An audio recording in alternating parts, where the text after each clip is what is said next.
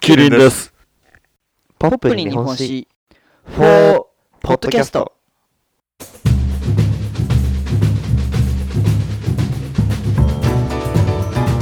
さあ、始まりました。ポップに日本史。ポップ担当岩崎と、日本史担当遠藤です。よろしくお願いします。よろしくお願いします。あのーはい。第50回でさ岩崎くんがいなかった回あったじゃないですか西郷さんが来てくださった お祝いの回だったんですが岩崎くんいなかった回はい。それに対してツイッターでねコメント何個かいただいたよねああ、そうですね。はい。いただきました、いただきました。なんと岩崎くんロスっていういや、ね嬉しいですよ。コメントとかああいいなあ ありがとうございます。岩崎くん人気者じゃんもいや、本当に。ちょっと、これ、そうですね、頑張らないとな。ういやあもう動物園で言ったらライオンじゃんいやいやいや、猿ですよ。みんなの人気者いやライオンだよ110巻ないですけどね。あまあ確かにそれはなあいのわモルモットとかウサギコーナーで触られたいタイプです。ああなるほどねかわいいって言われたいです。あーなんかな110の王よりかは。可愛いって言われたタイプねあ多分そう、おそう、可愛いだったら、そっちタイプですよね、多分。だからそれに比べてさはい。遠藤なんてさ動物園に例えたら何よ遠藤言ってごらんゴリラとか。ゴリラじゃないでしょなんか見たくないですかあ、それかパンダ。いいじゃないですいやか、パンダ。メガネザルでしょメガネザルそれもう、 養子になっちゃってますよ、それ。メガネ。メガネザルだよいやいやもうそれ言われたら、悪口みたいじゃんメガネザルってはい。でもさ昔はさメガネザルってこう、まあ、メガネかけてると言われるんだけどさはい。昔は悪口だと思ってたんだけどはい。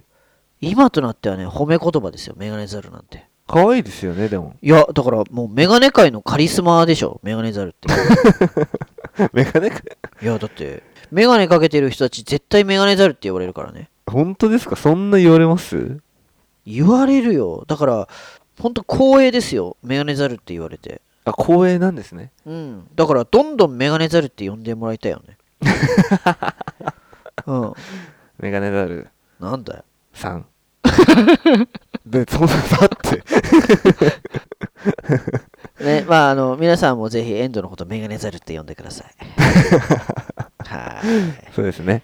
ちょっと自分も心がけて呼べるようにします。心の心の中で呼んで呼んではい、遠藤さんってね呼んでおきながら心ではメガネザル。メガネザルって思 っておいややめてくれ、うんそんな、遠藤さん様々ですから。ということでね、はいあの今回のテーマは戻るんですけどもはい。征夷大将軍です、征夷大将軍。うん、メガネザルではありませんメガネザルじゃなくて征夷大将軍。そうですはい言葉としては聞くでしょ征夷大将軍聞きます、聞きます。ねえはい。岩崎君的に征夷大将軍って聞いて一番最初に思い浮かぶ人って誰ですかえー、っと、源頼朝。あさすがですねそうですね合ってます合ってますよほぼトップみたいな存在ですよね。そうそうそうそうそう武武家のトップね、うんはい。でもさじゃあそもそも征夷大将軍って何をする人ではい。なんで必要なのって思ったことってないですかそうですね。征夷大将軍の下って何があるんですか将軍とかまた別で、そんな時将軍とかなかったんでしたっけうーんとね下というかうーんまあこの後出てくるんだけどはい。うん、確かにね日本史の授業でもはい。征夷大将軍っていう言葉自体はさ何回もこう出てくるんだけど、何回も出てきますよね。ね、その意味を細かくって教えられたことないでしょ記憶にございません。記憶にございません出ましたね、わかんないですけど、本当に覚えてない。うん、まあね限られた授業の中ではね到底説明するの無理だと思うんだけど はい。だったらはい。じゃあ私だとえあ、教えてくれる。そうポップリ日本史にお任せあれということで、あ、なるほど。うん、今回はその征夷大将軍についてお話ししていきますよろしくお願いします。はい。でね、ちなみに、はい。何回か前から明治維新をやりたいと思いますって言ってますけど、そうですよね。それもまた関係があるんですか、ありますよ。だからこの征夷大将軍もはい。へ無関係じゃないんで、えーうんだってそれこそね、はい。江戸幕府のさ、将軍って征夷大将軍だからね。え、そうなんですかそうだよ。第何代将軍とか言ってるけど、その将軍って征夷大将軍のことだからね。えー、知らなかったです。うん。まあ役割は同じってことで、名前が違って、まあ、呼ばなくなったってことですよね、征夷大将軍って。まあまあ略、略してるじゃないけど、はい。簡略化して言ってるだけであって、あれは征夷大将軍なんで。えー、うん初耳です。ああ、そう。うん。はい。なので、明治維新を理解するための予備知識として、はい。今回は征夷大将軍について話していこうかなと思うんですけども、はい。ただね、もしかしたら、もともと歴史に詳しい方々からすると、はい。そんなこと知ってるしって思われる方もいるかなと思うんですが、はい。その点はね、ちょっとね、ご了承くださいね。はい、何よりね、この遠藤の話を最前線で聞いてくださってるのは岩崎くんなので、 岩崎知らないんですよ、征夷大将軍。だから岩崎その知らない岩崎君に一番知ってもらいたいので、あ、わかりました。ありがとうございます。なんかねねはいうんだから皆さんちょっと岩崎君のためにもお付き合いくださよろしくお願いします。すいません。いねはい。お願いします。はいということで岩崎君、はいもうまたまた質問なんですけれどもはい。征夷大将軍とはじゃあ何でしょうかっていうところなんだけどざっくりでいいんだけどえっと、総理大臣ですね。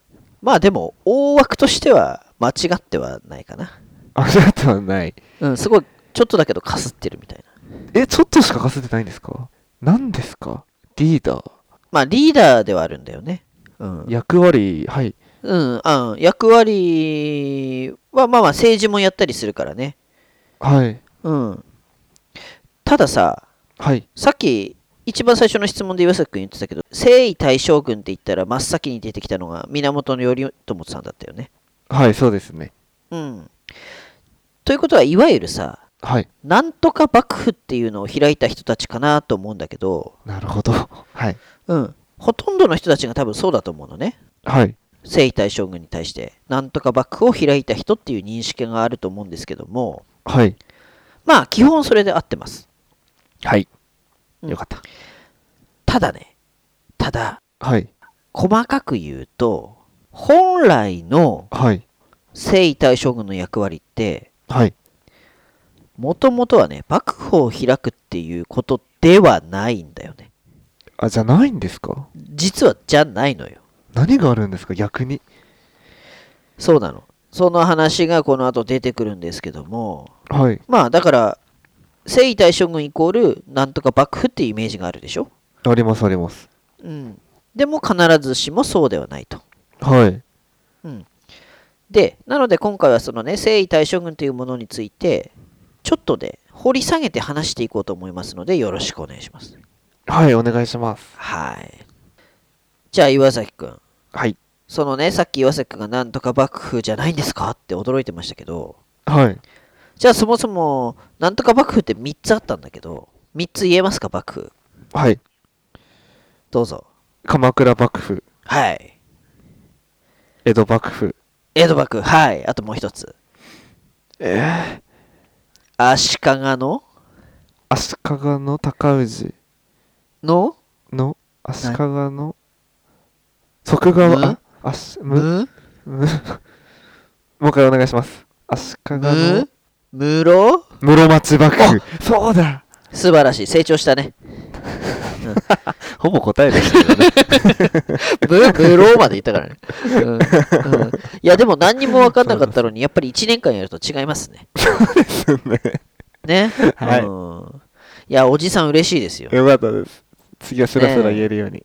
ね。うんでね、その中でも一番最初の幕府だったのは何だっけえっと、鎌倉幕府です。あ素晴らしい。うんだよね。はい。源頼朝さんで鎌倉幕府だったんだけど、はい。じゃあね、はい。日本でね最初に武家政権である鎌倉幕府を開いた源頼そ頼朝さんなんですけどもはい。もちろんねこの頼朝さん朝廷から征夷大将軍に任命されたわけなんですがはい。ではねはい。頼朝さんって日本で初めての征夷大将軍だったと思ういや、思いません。あまあねこの質問の形式からしてそうだよね思いませんよねはい、 思いません。うんそうなの違うのよはい。最初の征夷大将軍じゃなかったのよですよね。うん。あのね、じゃあね、誰が、い、いつ誰が何のために最初に正義大将軍に任命されたかっていうと、はい。まあね、答えから言っちゃうんですけれども、はい。初代のはい。征夷大将軍っていうのは、はい。これね、名前とか覚えなくていいよ。ただ聞き流してもらっていいんだけど、はい。大友のオトマロっていう人が初代の征夷大将軍って言われてるんだけど、それ、初めて聞きましたね。あ、いや、いいの、いいの、いいの。それはでい大丈夫。うん。で、このね、おとまろ、大友のおとまろさん、おとまろさんについては、遠藤もね、名前とか、かすかな経歴だけは知ってるんだけど、はい。あのね、細かく何をしたかまでは、実は知りません、自分も。あ、そうなんですかうん。ええまあ、なので、説明もできないし、覚える必要もないんですけども、はい。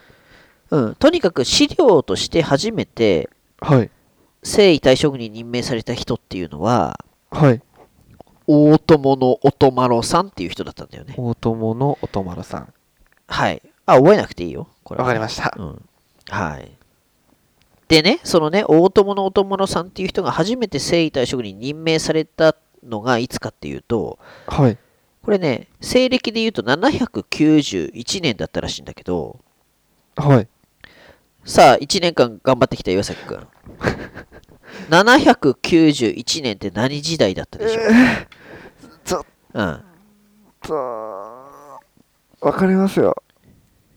うん。え、それもみたいな、そこ、そこまでもそれなんだっていう感じでしたよね。うーん、岩崎くんがどう思ってるかちょっとわかんないけど、 あれ なんだっけヒント出すよ。お願いします。泣くようぐいす平安京平安京ですうん古代史だ。へ平安時代。いやいや泣くようぐいすだから794年がはい。 4年からが平安時代だから791年だったらその前だよねえ、平安時代。ということは平安時代の前って何だったえーっと、ちょっと待ってください。うん、平安時代の前。うん、 なあなあ奈良時 代。はい、素晴らしい奈良時代です。成長したね。 だいぶ成長したね。待ってください、本当に うん、奈良時代です。そうなんです。うん、791年の、まあ、ギリギリの奈良時代だよはい。ね。ギリギリの奈良時代に、はい。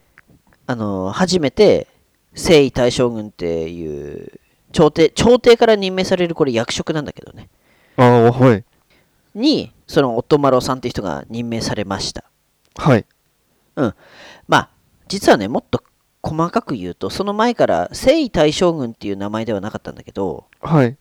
同じような、同じような役割のや役職ってあったんだね。あ、あったんですね。まあ、でうもん、あったんだけど一応はい征夷大将軍っていうはい。名称の役職が登場するのははい。一応この791年だったと、うーん。うんそっか。まあ、だから今から約1200年くらい前に登場したってことだよねね、すごい、でも古いですよね。ね古いでしょ、はい。うん、だから意外に歴史ある役職なんだよね、そうですね。すごいな。うん、でねじゃあはい。その征夷大将軍っていう役職は何のために登場したのって思わないいや、思います。ねえなんとか幕府じゃないよっていうもともとはっていうさっき話したけどはい。うん実はねはい。当時その奈良時代だよね奈良時代からまあ平安時代に変わったくらいの日本の状況なんだけどはい。状況というか支配地域って言った方がいいのかなはい。うんちょっとね今と違ってたんですよあ、違ってたんですかそうなのうんはい。まあどう違うかというとはい。岩崎君はい。あの北海道とさ沖縄がさはい。当時はまあ、奈良とか平安時代って日本じゃなかったっていうのはなんとなくわかるかな。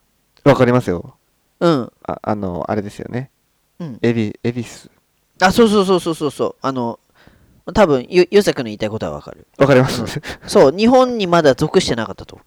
ですよね。はい。うん。あの、北海道も沖縄も正式に日本に組み込まれたのって明治になってからだから、あ、そんな最近だったんですかそうなの。意外に最近なんだよね。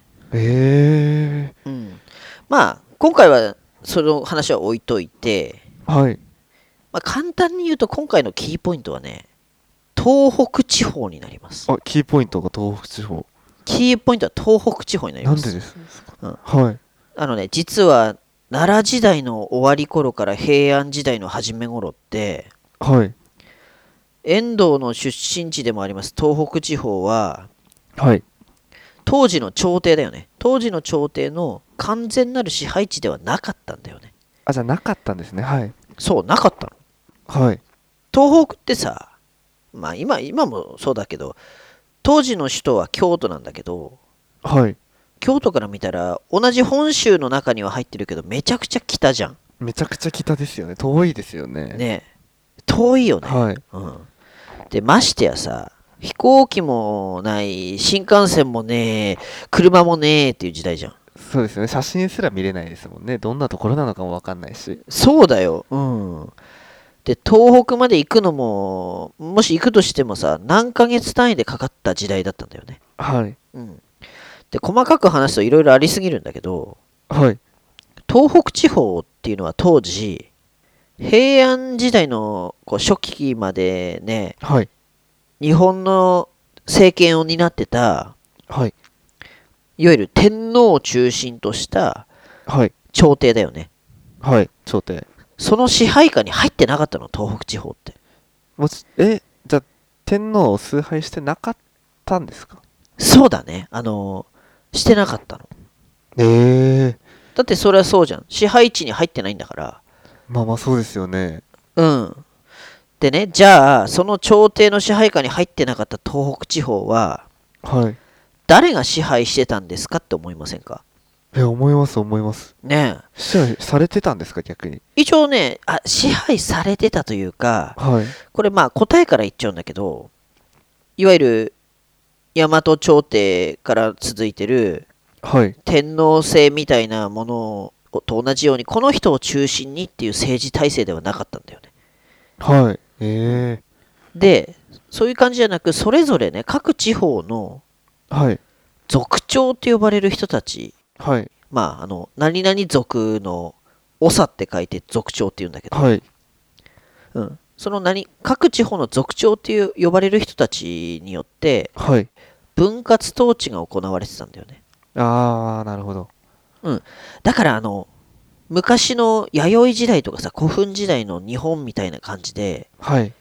豪族が治めてたみたいなええ各地方のうんまあかといかといってだよかといって文明が遅れてるとか野蛮とかそういうことではないんだけどねあ、じゃあないんですかではないんだけどねそれそれはさこっちから見たらそうかもしれないけどはい。必ずしもそういうことではないとわかりました。うん、ただ支配体制的にはその族長という人たちが治める分割統治がまだ残っていましたよと。はい。うん、でねここら辺の東北地方の歴史に関してはいずれ必ずやりますのでちょっと気になります、めちゃくちゃ。でしょ、青森とかどうなってたんだろうって感じですよね。でしょはい。そういうことも含めてひ一言ではね言い尽くせないところがすごいありますのではそれに関してはいずれ必ずやります。い。よろしくお願いします。はい。で、さっき、ヨセ君、ちらっと、恵比寿って言ってたけど、はい。恵比寿ではないと、あの、恵比寿って聞いたことないかな。恵比 寿。それかもしれないです。恵比寿。うん。はい。でね、この恵比寿っていうのもややこしい話になるんだけど、はい。あのね、恵比寿って漢字で、多分今す岩崎君、頭の中で想像できないと思うんだけど、できます、できます。あできるこの恵比寿っていう字って、はい。漢字で恵比寿って書いて、これね、はい。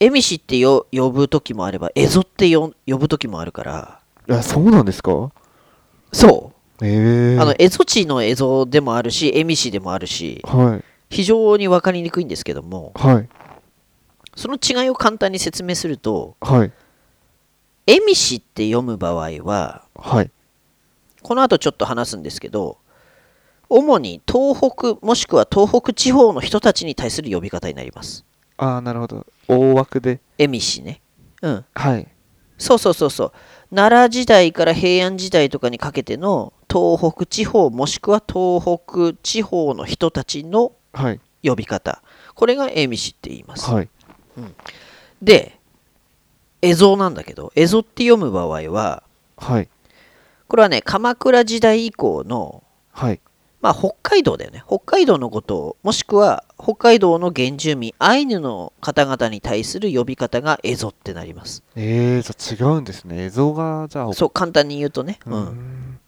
まあなので漢字は一緒ですけどもはいそれぞれ時代によって読み方と意味が変わってくると、知らなかったですなるほどで今回話すのははい蝦夷の方ねエミシうん蝦夷なのでだから奈良時代とか平安時代の東北地方もしくは東北地方に住んでた人とたちの話をしますはいお願いしますまあ遠藤は東北の宮城出身なのでちょっとこれね無関係じゃないんだよね馴染み深いですよねそうなのよだからもしかしたらさはいずーっと遠藤の先祖をたどってったら遠藤は恵美氏の末裔かもしれないからねえそうなんじゃないんですかいやだと思うんだけどねでも分かんないじゃん急実は関西の方から来た流れてきたとかっていう あそっかわわからないでね、す確認のしようはないけども、はいうん、まあでも多分恵美氏の末裔っていう可能性が高いよねそうですねか可能性確率的には高いですそうそうそうそうエミシですですので結構ね気合入ってるんですよ実は今 回、うん、戻りますね戻りますはいはい。うん。ただ、このね、えみしっていう言葉なんだけど、はいこれってね、実は、はい一種の差別的な呼び方でもあるんだよね。ああそういう感じなんですかそうなのよ。うんうーんでね、どういうことかっていうと、はい東北地方が、えびし、え、えみしって呼ばれてた当時の日本の中心って、はいさっきも言ったけど、どこだっけ岩崎君。京都そうそうそうそうそう、京都ね。はいまあ、な、奈良京、平安時代は京都だし、奈良時代はまあ奈良だよね。まあ、いわゆる近畿地方だね。そうですよねはいでさその近畿地方からさ遠く離れた場所まあ今で言うさはい関東とか東北地方って遠いじゃん、遠いですよねすごい遠いと思いますよ、ね特に遠く離れてるのが東北地方でしょ、はいうん、でその東北東北地方ってはい京都とか奈良にいるはい天皇を中心にした朝廷関係の人たちとか、はいまあ、もっと言うとさ京都とか奈良に住んでる人たちからしたらはい行ったこともないしはいましてや遠く離れた東北地方なんて文明がさ未発達ではいさっき岩崎もちょっと言ってたけど政治も教養も文化も遅れた未開の地って思われてたんだよね。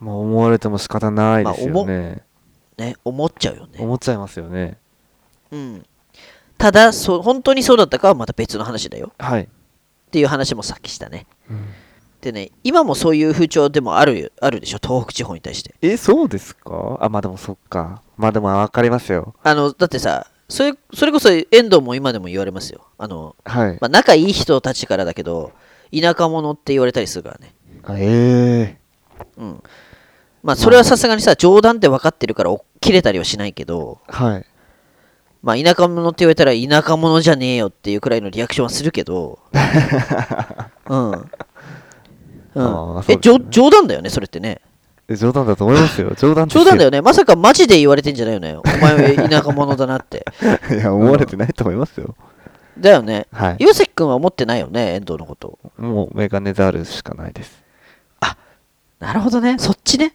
ないです田舎者じゃないですよ うんメガネザルって思ってる感じだよね。うん。よかったよかった。うん。思ってたのがやい。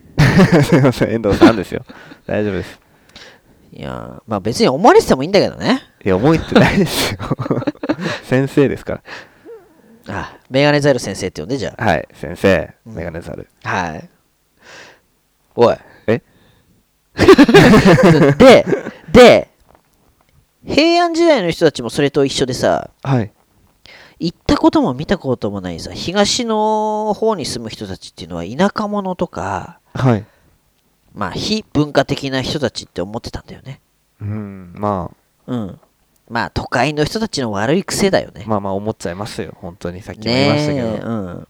ねえ、自分がさ、単純にさ、都会って言われる場所に住んでるって、ただそれだけのくせに、中心地にいるっていうだけで。それだけじゃん。はい。そこから離れた場所に住んでる人たちを遅れてるとかさ、はい。あと、なうくないみたいな感じで判断しちゃうっていうのっ てさ、まあまあまあまあまあまあ。ね、ただそこに生まれただけのくせにな、偉そうにしやがって。まあ自分も、まあ、シティボーイなんで、何も言えないんですあ、けど。出た出た出た出た出た。出た出た出た出 た。うん。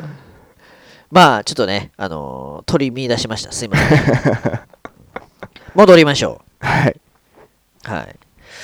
まあ、とにかく、当時の、はい。特に奈良とか平安時代には、はい。東北の人たちっていうのは、恵美氏って呼ばれてたと。はい。えみし。 OK? オッケーです。はい。ただね、はい。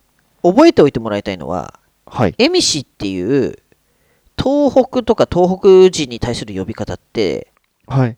単純にね今みたいな田舎者とかいうに優しいニュアンスではなかったんだよもっと苛烈でひどい差別的な表現で使ってたみたいだからえー。正式な呼び方逆に何なんですか、正式な呼び方がだからそういう恵美氏っていう呼び方だったんだよもうそれがもう、下に見てる感じの、そうそうもうそれが正式な感じだったんだよ普通だったら同じように自分たちのように呼べばいいのに、わざわざ名前つけて、そうそうそうそうそううんもう下げすんでたとうんえみしと。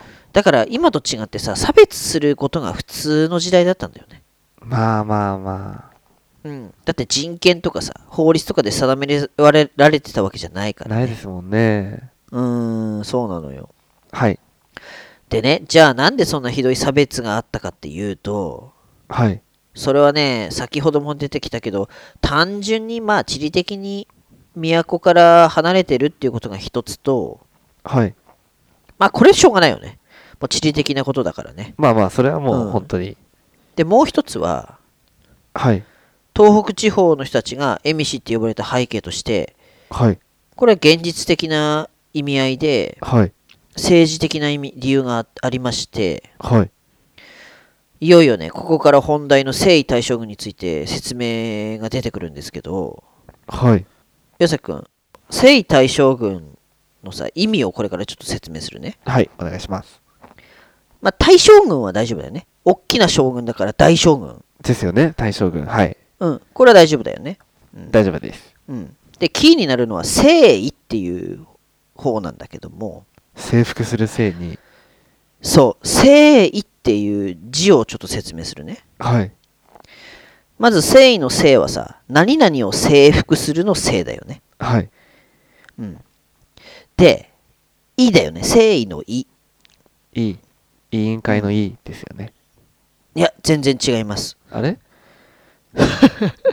これね、でもこれなかなか使わない言葉だからそうなんだよね。一文字だけで読むと、それこそ、ヨセ君が間違った恵比寿っていう字になるのよ。あ、あ、そうだ、そうでしたね。そんな感じでした。そう。一文字でこれ恵比寿って読む。はい。なるほど。うん。まあ、うん、ちょっとね、普段使わない字だから、もしかしたらピンとこない方もいるかなと思うんですけども、はい。まあ、少なくても恵比寿っていうのが、はい。まあ今だとちょっといいビールの代名詞ですね。みたい。に思うかもしれないけど、はい。うん、そういうねプラスの意味ではないのよ、うーん。うん、むしろそれこそ部別用語であり差別用語であり、はい。まあ、田舎者とかさ文化的に遅れてるとか、まあ、あるいは中央の命令に従わない人っていう意味こそがはい。この「恵比寿」っていう征夷大将軍の「い」「恵比寿」っていう字だったんだよね。なんとなく分かってきました。ねえはい。ですので征夷大将軍の征夷っていう意味をまとめますとはい。征夷の征は征服する服従させる支配下に置くっていう意味ではい征夷の「夷つまり「恵比寿」っていう字ははい田舎者とかあとは文化的に遅れてるとかはいあとはね中央の命令に従わない人っていう意味だったんだよねはいでそういう人たちのことを「恵比寿」っていう意味で呼んだのではい2つのねその征夷大将軍っていうのははい中央の言うことを聞かない未開の野蛮人である恵比寿をはい屈服す服従させるっていうのが征夷大将軍っていう意味だったんだよねなるほど任せられたわけですねそれでそうそうそうそうだから朝廷側が役職としてはい中央政府の言うことを聞かない未開の野蛮人恵比寿を服従させるために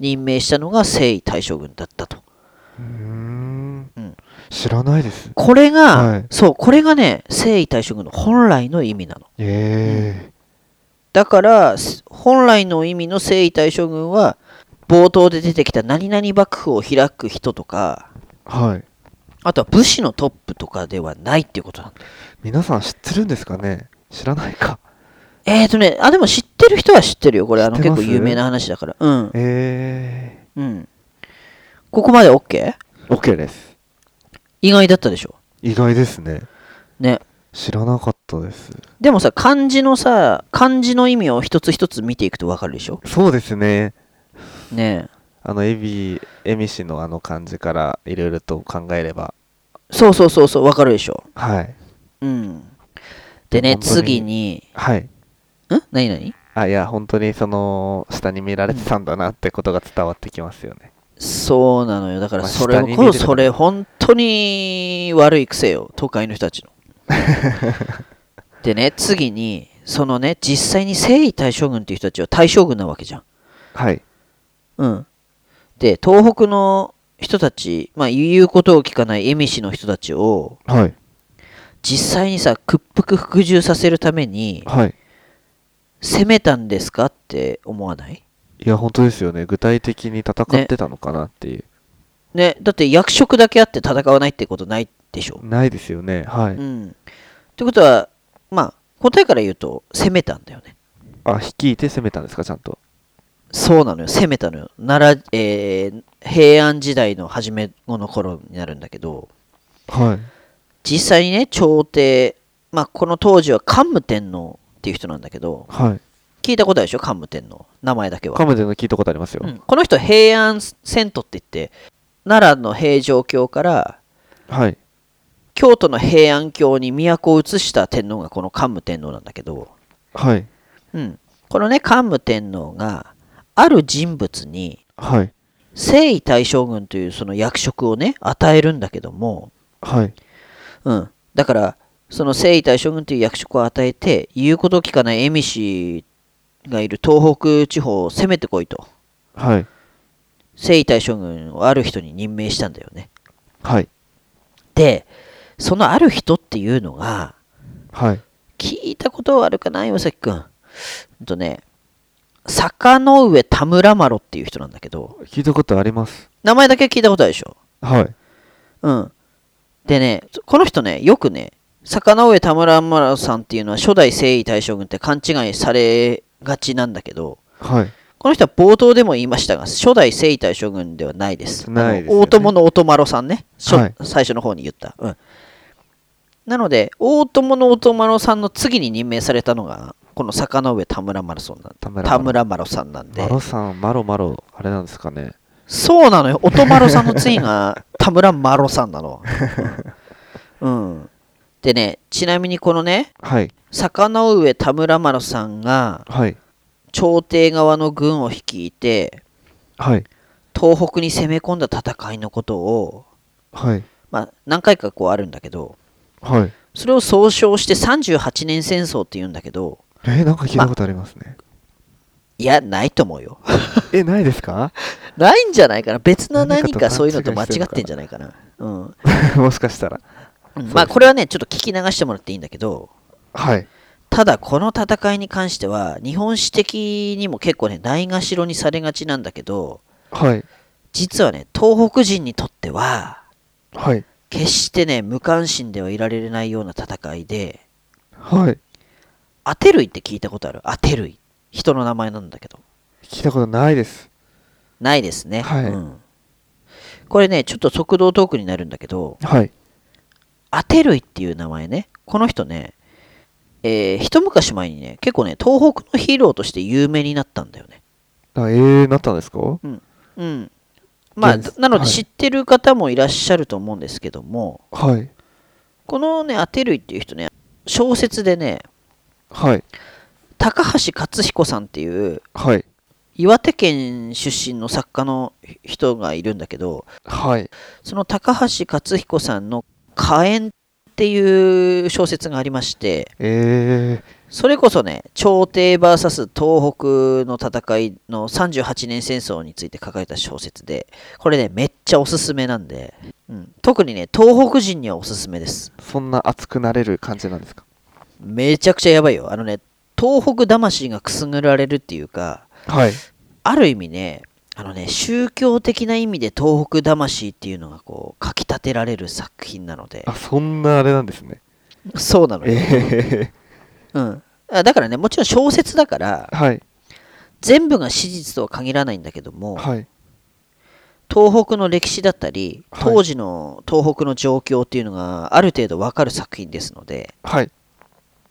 まあ、東北の方は特に、まあ、あとは東北に興味がある方いらっしゃいましたらぜひ読んでみてください教えてください、自分にはじゃあそうだねこのお話もいずれしますのであ。はい、お願いします。はいはい戻りますなななんだっけえーなんだ何の話だっけえー、あ征夷大将軍の桜さ坂上田村丸さんの話だったねあ、そうですね、第2代で。うん。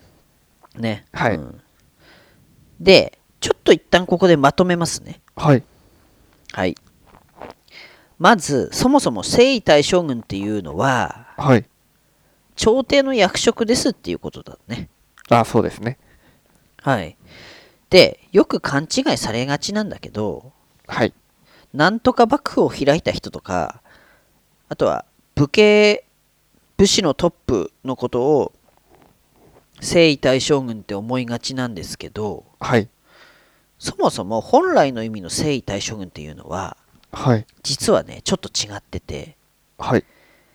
奈良とか平安時代に蝦夷えみし。うん蝦夷って呼ばれてた当時の日本の中央政府のはい。朝廷に対して反抗をしていた東北地方の人たちをはい。武力を持って討伐する将軍っていう役職これが征夷大将軍の本来の意味だったと。はい。で実際その征夷大将軍として有名な人がはい。 2代二代征夷大将軍の、まあ、2代って数えないんだけどとりあえず2人目のはい。坂上田村麻呂さんっていう人が桓武天皇から征夷大将軍に任命されてはい。朝廷に反抗していた東北地方に派遣されてきてはい。で東北蝦夷を滅ぼしましたと。はい。で結果なん結果東北地方を中央政府である朝廷の支配下に組み入れて朝廷側が勝ったんですね。そうなの勝ったのうーん。でそれ以降東北も今みたいに朝廷の支配下に組も組み込まれましたよと、えー、なんかでもあれですね。うん、屈服させたけど、ずっと誠意の意はそのままでずっと残ってたんですね。おお岩崎君鋭いそれね、はい。ちょっとね今回ね結構予定オーバーしちゃってるんで来週あ来週じゃない、えー次回話すんですけれどもはい。次回も実は征夷大将軍その2でやる話にな内容になるんだけどもああ、そうなんですね。はい。そうそうそうそうそうまあね本来ならこの後にはい。王道のね武士としてのトップ何々幕府を開いた征夷大将軍の話をしようと思ったんですけどもはい。ちょっとねなかなか時間が来てしまってるの で計画通りにはいかないもんですねねね人生もポップリー日本酒もなかなかうまくいきませんよ。 そんな、ねそん。なことないですよ。まあ、なのですみませんが、次回も征夷大将軍ちょっとやらせていただきますね。わかりました。お願いします。はい。で、これ明治維新にもかかってくるので、はい。明治維新までの道のりは長えなっていう感じですね。長いですね。遡ってますよね。鉄砲伝来から。ね。でもちゃんと繋がってましたもんね。でも全部つながっていくから、うん。わかりました。はい。あの、一応ね、最終的なゴールは明治維新に設定してるんですけども、はい今回に関しては奈良とか平安時代の話だからね。もっと遡っちゃいましたね。ね、古代ですよ、古代。そうね。 そうなんですよね。古代なんですよ。 ね、うん。はい。ちょっとね、ちょっと首長くしてお待ちください。うんわかりました。はい。ということで、最後にね、ちょっとね、はい。鬼滅の刃の話をして終わってもいいですか いいですよ。鬼滅いいのです、刃。うん。はい。もちろん。い鬼滅の刃すごいよね。やすごいですよ。映画も見ましたよ。自分ちゃんと。見たあの、見ました、見まあ、ましでた。もちょっとブームは過ぎたのかな、もまあ、ちょっと落ち着いてきたんじゃないですかね。う。ねさすがに。うん。うん。え、ちょっとね、遠藤は見てないんですよ、映画。えー、見てくださいよ。アニメはね、全部見たんですけどね。あそうですよね。でさ、そ自分よりも詳しくなっちゃって。はい、そうそうそうそう、岩崎君にも多分、でもき 詳しいけどね、遠藤ね、いろいろ調べたから。うんそうですよね。はい。でもさ、あの岩崎君がさ、遠藤に教えてくれたんだよね。あの、鬼滅の刃面白いですよって。そうですね。そうでしたねうん。。だからその時、鬼滅の刃流行ってきた時、岩崎君さすがだなって思ったもんね。ちゃんと波に乗ってましたよ。はい、早いに。ね、流行に敏感だなと思って。 まだ若いんで。ね、そこが遠藤にはないところだなと思って。じゃあ、どんどん入れてきますね。お願いね、そ最う近いうのこと教えてね。はい。うん遅れないように、うん、自分もついてきますんで。お願いね。うんはい、大丈夫です。で鬼滅の刃鬼滅の刃ブームではい。よくさテレビとかでもさ「鬼滅の刃」の面白ポイントとかやってたじゃん、はい。うん、でさそういう時によくフィーチャーされてたのがさはい。主人公とかの背景とか生い立ちとかだけじゃなくさはい。こう敵側の鬼たちがなんで鬼になったかっていう話とかさそういうは背敵の背景まで描いてるところがいいんですよとかってさはい。よく言って言われてたじゃん言われてましたね。うん。でさ、それ見てさ、まあ確かにと思ったんだけど、はい。実はさ、それってさ、鬼滅の刃だけじゃなく歴史にも当てはまることだと思ったんだよね。ああ、な、歯医者のその歴史。そうそうそうそうそう。だからはいどういうことかっていうと、この番組でも過去にも言ってることあるんだけど、はい。歴史とは勝者によって記されるって言うじゃん、よく。言ってましたね。ねうんはいで一番さ分かりやすいのって日本がさ負けちゃった大東亜戦争とかの話だと思うんだけど、うん、基本的にはさ敗戦国日本の歴史として、まあ、アメリカを中心にした連合国がさはい。正義になるように記録されていくじゃん。まあそうですね。ね、はい。あとそれこそ今回話したさ朝廷に攻め込まれて負けた我らが東北恵美氏の話だって同じではい。東北とか恵美氏が負けたからはい。まあ、一種の部別用語の「えみし」っていう言葉も歴史として残されてるしはい。あとは負けた側の東北がさなんで朝廷に対して反抗してたのかとかさはい。あとはどんな生活してどんな政治を行ってたかとかさはい。まあそもそも反抗してたんですかとかそういうこと自体も学校では教えないじゃん。そうですね。ほんと記憶にない。まあ教えないっていうか教えられないっていう方が正しいとあーなる思ほうんだどけど。まあでもそうですよね。うん。でもそれってなんでかって言ったらさ、はい。まさに歴史っていうものは勝者によって書かれるからだよっていうことだと思うんだよね。うーん、なるほど。言われたらそうですね。うん本当にそうですよ。ね。うん。まあ当然のことっちゃ当然のことなんだけど、はい。うん、これがさ、もし鬼滅の刃みたいに勝った側の歴史だけじゃなくさ、はい。負けた側の歴史も事実としてさ、丁寧に検証していくってなったら、はい。これなんか良くないですかいや、いいですよ。なんかもっと、あれですよね。だから好きになる人増えそうですよね。いや、なる、増えると思う。それこそ興鬼味滅がの湧刃とく。一緒で。そうですよ。うん本当ブームになりますよね。なると思うんだよね。え、なんで負けたのみたいな、負けた裏側そうそうそとかう。結構そうそうそうそう。知りたいですよね。ね。てかむしろ本来のさ表の歴史よりも実は裏の方が面白いっていうこと多いと思うからね。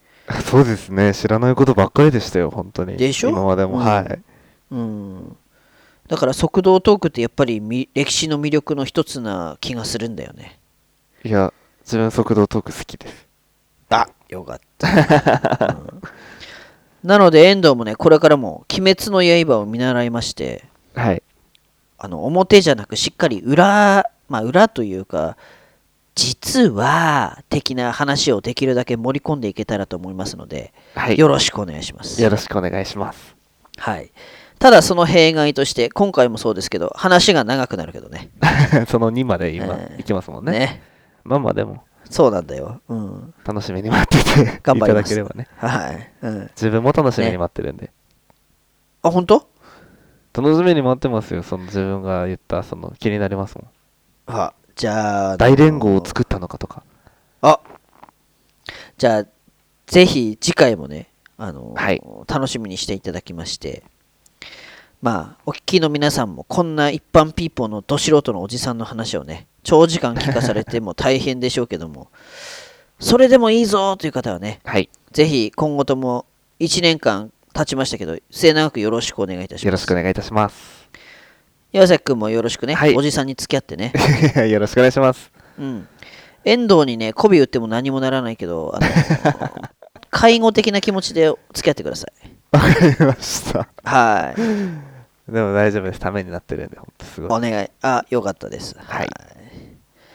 ということで、次回も征夷大将軍やりますけれども、今回ちらっと出てきたアテ類とか、はい。あと、欧州藤原氏の話とか、はい。東北地方の歴史については、はい。実はね、リクエストをいただいていたりするんで、はい。えっと、小木さんっていう方とか、あとはアラさんっていう方からいただいていたりするんで、はい。あ、あれか、アラさんに関しては、東北の歴史もそうなんだけど、長谷倉常長っていうね、人、これも東北の人なんですけど、えね、そういうのはあのリクエスト来てますので、ー。はい。いずれ必ず東北の歴史をまとめてやりますので、はい。はい、首を長くしてお待ちくだ さい。はい、まずは現在ゴールとして設定しております明治維新に向かって少しずつ一歩一歩進んでまいりますのではい。まだまだですよ明治維新はよろしくお願いします。はいなので最後にもう一回言いますけれどもどうぞ気長に首を長くしてお待ちくださいね わかりました。はい そうキリンのようにそれのキリンなんです ね。そうです私からは以上ですそんな、ありがとうございます。はいそんなことがあるんですかそういうことだったんですね。そうですなるほど。びはいっくりしましたよ。はなんでこんなこと言ってんだろうといいいから早く閉めろ よあ、そうだ。じゃあ、ありがとうございました。ポップに本誌、はいえっと、征夷大将軍その1ということで、はいありがとうございました。ありがとうございましたバイバーイ。